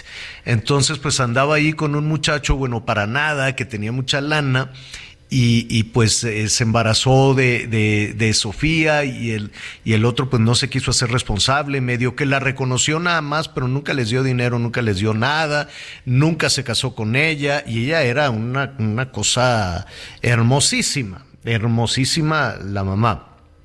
Sofía Morena, pero la, eh, no se parecían tanto, las dos guapísimas, y, y Sofía siempre pensó que era este, más fea que la una, ¿no? O sea, decía, con esa mamá tan guapa y poderosa que tengo encima, pues yo no, no, no, tener una mamá, una rubia así despampanante, este, que no, trató de ser actriz, pero pues no, no, nomás no tuvo suerte. Y se enamoraba de quien no debía. ¿no? Ya sabes esta historia de las mujeres hermosísimas que luego van y se enamoran del que no deben de enamorarse, el que no les cumple y que pues ya es, oye, pues ya llevamos juntos tanto tiempo, ¿cómo le vamos a hacer? No, pues es que como él era de mucho dinero, este, y dijo, pues de aquí soy, ¿no? Y nada, que nunca le cumplió el, el, el, muchacho, y se fueron a Nápoles porque vivir en Roma, pues nomás no les alcanzaba y que no, esto está carísimo con lo de las clases de piano, pues no. Se fueron a Nápoles y entonces Sofía larga, con unas patas flacas, larga, fíjate, después se hizo curvilínea, este, dijo, pues yo voy a ser maestra, entonces trataba de, de estudiar esto, pero pues era tan alta, altísima, guapísima, y, y, la mamá, sin preguntarle, le decía, a ver, ponte esto, arréglate, ponte tus chapitas, ponte este, este trajecito de baño, y, entra, y la, la, inscribía en los concursos. Que la señorita Primavera, que la señorita Oye, del mar. A los 14 años fue Sirena del Adriático, creo. Exacto. Miss Sirena del Adriático. Por ya eso te... fue Miss de la Elegancia. Pero todos los concursos, Anita, eran la necesidad de la mamá. La mamá era la que quería concursar, pero pues ya estaba mayorcita y decía, es como todas las actrices, ¿no? Actricitas, sí. niñas. De repente. Que sí. en realidad es la mamá la que quiere ser artista, ¿no? Sí, Entonces sí, ahí andan inscribiendo en todos los concursos infantiles y adolescentes a las criaturas. Hay muchos casos así, desde la Britney hasta la que tú quieras aquí en México, hay muchos casos así. Bueno, la cosa es que este es que la historia está muy larga y ya nuestro productor. De ahí, de ahí de los concursos, pues este la vio en uno de los concursos el mismísimo Carlo Ponti. Ya le llevaba bastantes años y este y, con, con, seriedad no es que quisiera él sacar provecho de la jovencita tan guapa le dijo oye tú tienes madera para ser artista y eh, pues en cuanto se enteró la mamá, pues imagínate, ve a ver a Carlos, no mamá, es un, señor ya muy grande ahí, no, yo quiero ser maestra, que vayas a ver al Carlos. Total que fue a ver al Carlo Ponti y ahí despegó su carrera. carrera. Lo estoy diciendo a, grandes, a grandes pasos. Pero ella listísima, listísima, dijo, no, yo no me voy aquí a involucrar ni con este ni con el otro. Carlos se enamoró perdidamente de ella después de varias películas y este, fíjate que hay una película por la que ella ganó el Oscar, déjame investigar, creo que se llama Dos Mujeres, dos mujeres que está en medio de todo este tema de la Segunda Guerra Mundial, que, que para ella precisamente fue la parte de su niñez, y, y en donde se narra la vida de una mamá y su hija niña, cómo sobreviven a la Segunda Guerra Mundial. Y, ahí se refleja parte, si quieren ver parte o, entender parte del origen de Sofía Loren, pueden ver esa, esa película. Y yo les recomiendo la comedia de matrimonio a la italiana, que es espléndida también. Y ahí en matrimonio a la italiana, no sabes todo lo que hizo Sofía Loren sin querer, despegó toda la industria de la lencería, de la ropa interior porque hasta esas, eh, hasta antes de las escenas de, de Sofía, en esas y en otras más, hay una célebre donde hace un striptease, pero un striptease de los 70, 60, no, no, no cosas burdas como hoy en día. No, muy bonito, sí. No, que, salía con su negligé y sus cosas de esas. Entonces todas las señoras en el mundo empezaban a preguntar, ¿y dónde se compra eso? Porque antes usaban el calzón de manga larga, así grandote, ¿no? Y, una serie de, cosas poco sexys. Y cuando vieron a la Sofía Loren en la pantalla, dice, ah, entonces se puede usar eso. Y bueno, pues la industria de la lencería despegó gracias precisamente a Sofía Loren, entre otras cosas. En fin, mucho que platicar. Hoy va a celebrar y, y una frase maravillosa, sobre todo para todas las chamacas y para todas las, las señoras, como tú comprenderás, Anita Lumelí, que no comen nada y que no, ya nada más me voy a comer un pepino que porque tengo una boda, que no. Sofía y ahí andan flacas, muriéndose de hambre, pero caben en el vestido y se ven guapísimas todo, pero muriéndose de hambre. Entonces, no, lo que dijo Sofía, Sofía con sus curvas, orgullosísima siempre de sus curvas, dijo, a ver, a mí me gusta el espagueti, me gusta la pasta y me gusta el vino tinto. Entonces yo prefiero comer pasta y vino que ser talla cero. Y, hasta, y, así lo hizo. Y mira, se comía, se tomaba su copita de vino, su platito de espagueti, sus curvas y conquistó el mundo entero. ¿Mm? Y ya para que no nos ahorque nuestro productor, fíjate que ella pues conoció a la reina Isabel II. Fue una de las actrices de Hollywood que la reina pues le dio, recibió en su en su palacio. Ya ves que también le gustaba a la reina la onda de, las películas. Sí, invitó a la Marilyn Monroe, a todos los artistas. Bueno, hizo un video la reina con el 007, que estuvo padrísimo.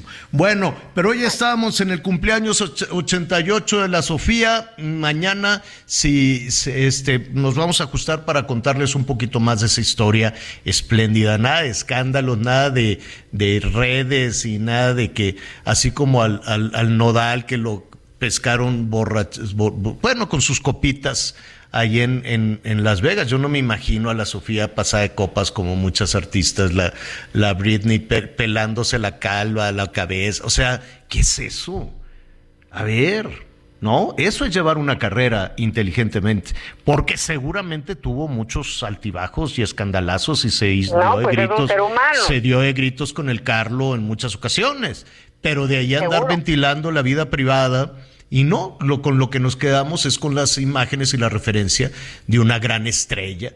Ah, eh, así deberían de ser también las grandes estrellas y que se, que se guarden tantito su intimidad, qué necesidad de andar saliendo a las redes y a los programas. Sí, yo es que lo odio porque un día, ¿qué es eso? A ver, Apréndale a la Sofía Loren. Bueno, felicidades. 88 años. Miguel Aquino muy serio porque tiene más información, Miguelón. Tenemos mucha información, señora La Torre, y bueno, déjame decirte que la Secretaría de Seguridad, la Secretaria de Seguridad Ciudadana, Rosicela Rodríguez, señaló que en agosto el secuestro disminuyó en un 73.5% con relación a enero del 2019, hace tres años, al pasar de 185 a 49 víctimas. También indicó que el robo de vehículos bajó 40.4% respecto a diciembre del 2018. La funcionaria detalló que de julio a agosto del 2022 se han detenido a 4.577 personas, desarticulado 518 bandas y se han liberado a 2.057 víctimas precisamente de plagio. Con esto vamos rápidamente a un recorrido por el interior del país. En Tamaulipas, en el rancho Gomeño, en el ejido del refugio en Matamoros, un electrocutado niño de 7 años de edad que tocó un cable suelto perteneciente a la Comisión Federal de Electricidad. De acuerdo al testigo Nicanor Hernández Hernández, el menor, de nombre Fernando Díaz, iba en su bicicleta cuando tocó el conductor de corriente. Al suscitarse el accidente, su madre, Cristina del Ángel, intentó ayudar al menor. Sin embargo, también recibió una descarga eléctrica que la mandó al Hospital General Alfredo Pumarejo. Cabe señalar que es el segundo caso en que un menor de edad muere electrocutado por la falla en los cableados de la Comisión Federal de Electricidad. Desde Tamaulipas, Carlos Juárez. La mañana de este lunes se registró el ataque de un grupo armado a policías de la Corporación Fuerza Civil de Nuevo León que realizaban un operativo especial en el municipio de Anáhuac, dejando un saldo de un policía muerto. La corporación aclaró que el ataque no fue dirigido hacia policías que custodiaban a niños y padres de familia que se dirigían a la frontera como parte del programa de vacunación transfronterizo. Sin embargo, detalló que los menores sí fueron testigos de los hechos y los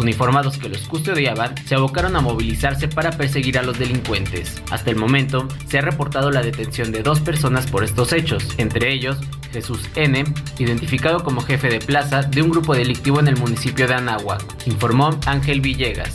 El sismo de magnitud 7.7 que se registró este lunes 19 de septiembre dejó en la Ciudad de México 21 edificios con diversos daños, de los cuales 4 presentan riesgo medio y los 17 restantes son de riesgo bajo. El gobierno de la capital encabezado por Claudia Sheinbaum detalló que dos de los inmuebles con mayores afectaciones se encuentran en Plaza de la Constitución número 2 y en la calle República de Argentina número 8 en el centro histórico, mientras que uno más se localiza en la calle de Doctor Navarro número 182 en la colonia Doctores, donde incluso la alcaldía Cuauhtémoc alertó sobre un riesgo de desplome. Por su parte, el alcalde de Coajimalpa, Adrián Rubalcaba, reportó daños en el puente vehicular que atraviesa una parte de la avenida José María Castorena y la avenida San José de los Cedros a la altura de Yaqui, por lo que se ordenó el cierre de este puente. Por último, Claudia Sheinbaum indicó que el resultado del sismo fue de saldo blanco con afectaciones menores, a pesar de que una persona resultó lesionada tras la caída de una barda en la alcaldía Magdalena Contreras. Liz Carmona. Tu salud en Tamaulipas es nuestro compromiso. Para mejorar tu calidad de vida, hoy contamos con nuevos hospitales y centros de salud cerca de ti. Ahora las familias tamaulipecas cuentan con atención médica de calidad. Trabajando juntos todo se puede lograr. Con medicamentos gratuitos, más y mejores hospitales, centros de salud y atención médica. Te cumplimos. Ahora estamos mejor. Gobierno de Tamaulipas. Seis años viviendo mejor.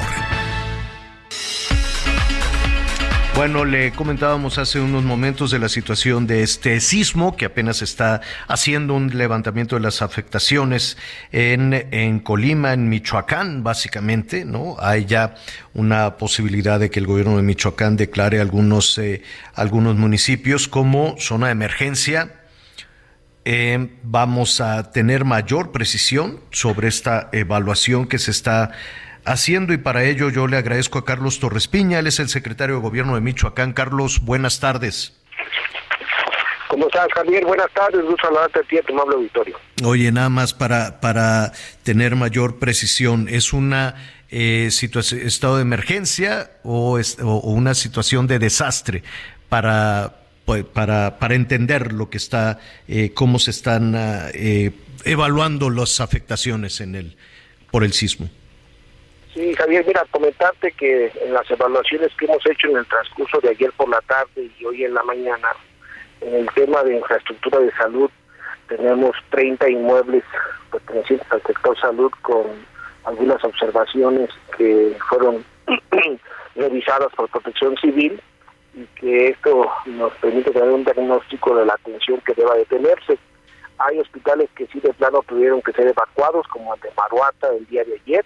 Ayer mismo el hospital del Iste de Apatzingán también tuvo que ser evacuado.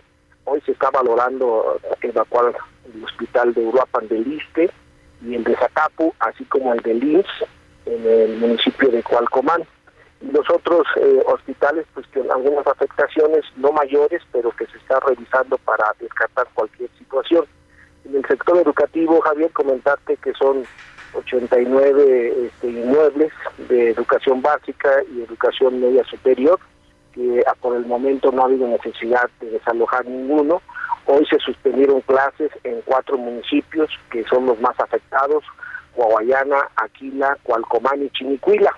Y se siguen haciendo las revisiones específicas en las áreas rurales por parte de Protección Civil, en el tema de vivienda, comentarte, Javier, que sí tenemos hasta el momento un reporte de 3.161 viviendas con afectaciones eh, graves y moderadas, eh, particularmente en el municipio de Coahuayana y el municipio de Aquila, que son los más afectados. En el transcurso de hoy y mañana se seguirá haciendo el padrón respectivo, porque estas zonas son de alta marginación y una zona rural muy amplia eh, nos ha llevado a tener que asumir un poco de más tiempo para generar el diagnóstico respectivo.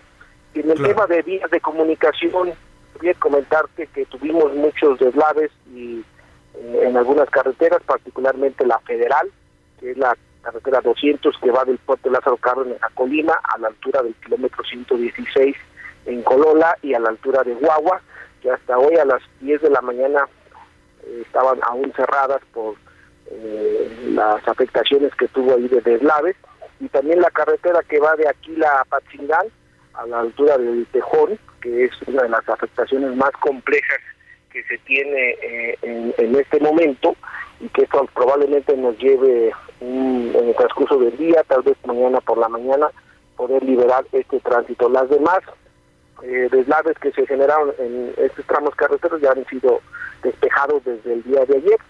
Por el tema de presas, tanto con agua como SEAC, que tienen el padrón de presas federales y estatales, no cuentan con ningún reporte y daño estructural a las presas.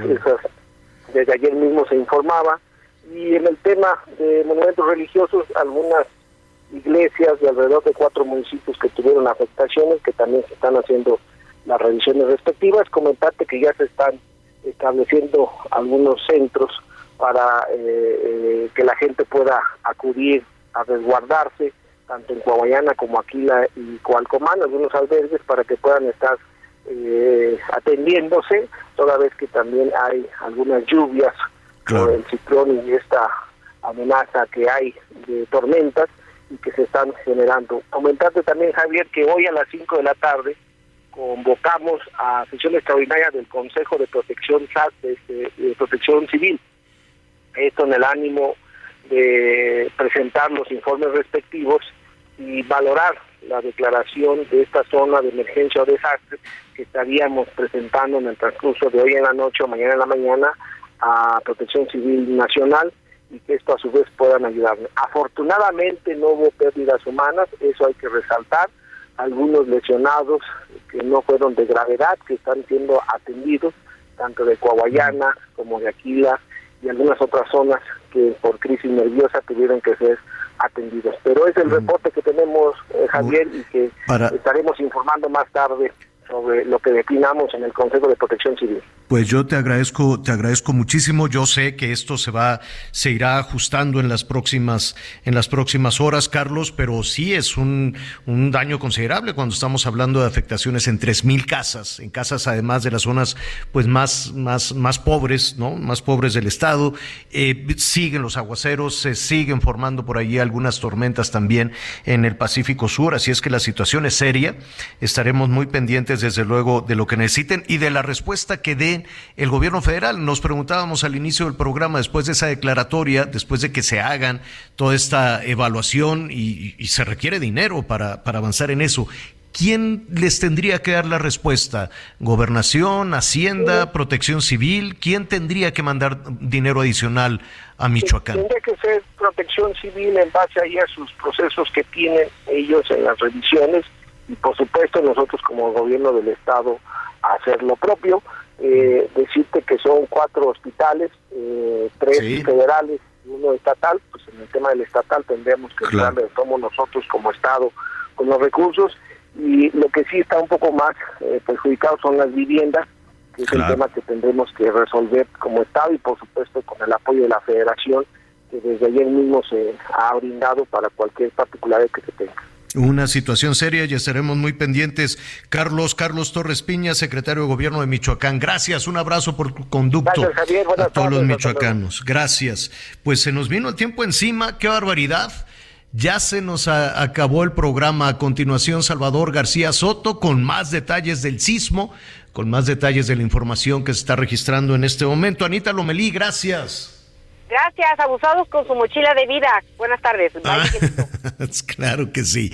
Muy bien, Anita, Anita Lomelí. Miguel Aquino, les va a seguir lloviendo, ¿eh? Por allá Fiona les está dejando mucha lluvia.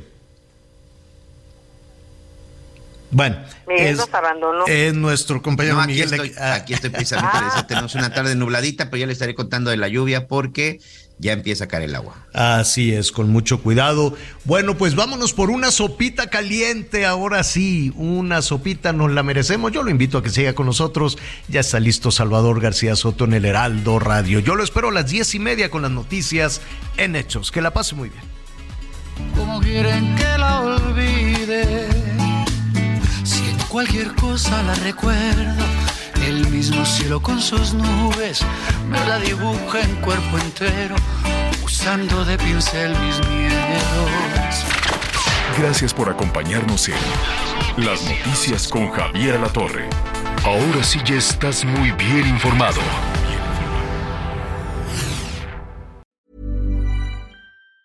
Hi, I'm Daniel, founder of Pretty Litter. Did you know cats tend to hide symptoms of sickness and pain? I learned this the hard way after losing my cat, Gingy. So I created Pretty Litter, a health monitoring litter that helps detect early signs of illness by changing colors, saving you money and potentially your cat's life. Pretty Litter is veterinarian developed, and it's the easiest way to keep tabs on your fur baby's health right at home. Go to prettylitter.com and use code ACAST for 20% off your first order and a free cat toy. Terms and conditions apply. See site for details.